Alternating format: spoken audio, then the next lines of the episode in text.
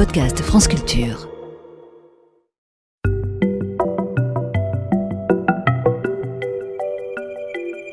Ne vous êtes-vous jamais demandé d'où provenaient nos médicaments? J'ai mal à la tête, hop, un comprimé d'aspirine. Je me cogne, vite, un peu d'arnica. J'ai le ventre un peu ballonné, d'urgence, un sachet de smecta. Nous disposons d'une pharmacopée immense et globalement très efficace pour soulager nos petits maux comme nos maladies plus sérieuses. Certes, la médecine ne peut pas tout, mais elle fait beaucoup. De plus, elle progresse tous les jours. Certains de nos remèdes sont très anciens. J'y reviendrai. D'autres sont bien plus récents. On les tire du monde naturel qui nous entoure, que ce soit des plantes, des animaux ou des minéraux. L'aspirine et l'arnica nous viennent des plantes, le smecta est un dérivé d'une argile, la smectite, qui est un minéral. Comment peut-on inventer un médicament? Si inventer est pris au sens de créer, on est mal parti. En effet, je ne crois pas qu'un chimiste pharmacien ne se soit jamais posé devant une feuille blanche en se disant Je vais dessiner une molécule capable de soigner ceci ou cela. Si inventer est pris au sens de découvrir, comme on parle de l'invention d'une grotte préhistorique, c'est déjà mieux. On part toujours d'un existant, d'un extrait, d'une concentration ou d'un mélange de quelque chose emprunté à la nature. Sur cette base, on peut améliorer, on peut même synthétiser, mais le point de départ n'est pas la feuille blanche. Chez nos ancêtres, les médicaments étaient l'aboutissement d'une démarche empirique. Ils mangeaient une plante, ou appliquait un onguent sur une plaie, ça marchait ou pas. Un certain nombre d'essais ont d'ailleurs dû se terminer tragiquement. Une telle approche a été universelle. Les ethnologues ont montré sa diversité au sein des sociétés sur tous les continents, notamment en regard des flores locales. Petite parenthèse, cette approche empirique n'est pas l'apanage de notre espèce. Allons voir chez nos cousins les chimpanzés, étudiés par ma collègue au muséum, Sabrina Krief.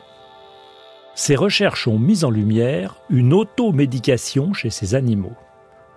Observer des chimpanzés malades et comprendre ce qu'ils font n'est pourtant pas simple, surtout en pleine forêt tropicale.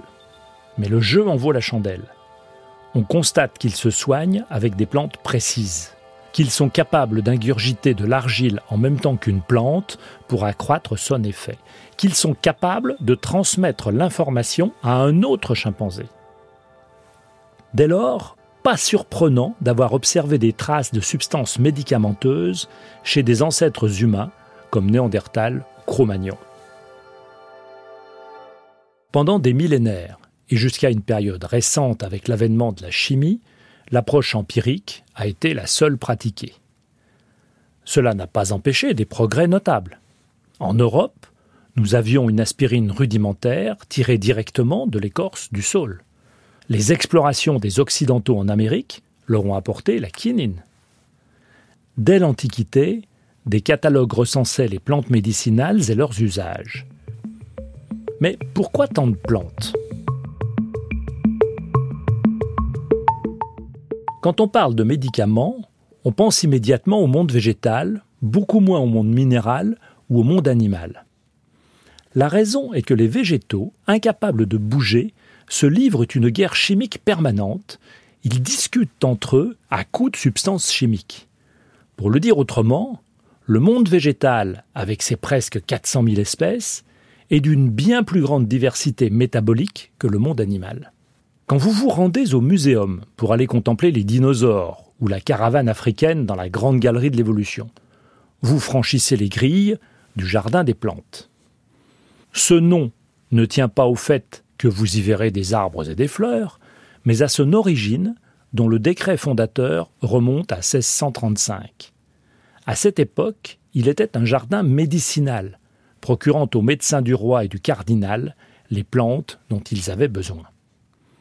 Comme il fallait bien enseigner l'usage de ces plantes, le jardin des plantes se doubla d'un jardin botanique. On y enseignait publiquement, puis de l'enseignement à la recherche, il n'y eut qu'un pas, jusqu'au muséum actuel. N'oublions pas les champignons, qui ne sont pas du tout des plantes, et qui nous fournissent des molécules spécialement importantes. Les antibiotiques, la cyclosporine qui évite le rejet des greffes. Parlons maintenant un peu des animaux et des minéraux. L'idéal, lorsque l'on cherche un médicament efficace, c'est de lorgner vers des trucs toxiques à haute dose ou vers des trucs bizarres.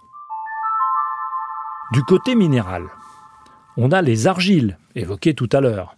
Elles ont des capacités d'absorption intéressantes quand on a trop de liquide dans notre tube digestif. Pour les plus fortunés, rien de tel que des saphirs, émeraudes ou rubis pilés, sans effet garanti bien sûr. Plus raisonnable, le soufre pour les maladies de peau. Ayons une pensée pour Marat dans sa baignoire. On est même allé chercher le mercure, sans doute attiré par son aspect pour confectionner des onguents contre la gale ou encore traiter la syphilis. Jusqu'à une période récente, le mercure entrait dans la composition du mercurochrome. Côté animal, peu de drogues paraissent avoir été utilisées au Moyen Âge. Le cerf, animal christique, tient le palmarès des propriétés curatives. Tout était bon chez lui. Plus tard, on ira chercher des animaux étranges ou repoussants, utilisés pour leurs sécrétions ou leurs excréments, dans des préparations douteuses imaginées par des sorcières ou des rebouteux. Jusque dans les années 1940, on soignera les malades des sanatoriums en leur faisant manger des limaces crues. C'est véridique. Aujourd'hui, on va chercher chez des animaux toxiques. Par exemple, un coquillage marin, le cône, sécrète un poison violent qui est utilisé comme un puissant antalgique, bien plus puissant que la morphine. Et votre chat, quand il mange de l'herbe? Eh bien, désolé, ce n'est pas véritablement de l'automédication, car il n'est pas malade. C'est juste pour régurgiter les poils qu'il a pu avaler en se léchant. Le pourquoi du comment, science, par Bruno David, réalisation Charles Trou.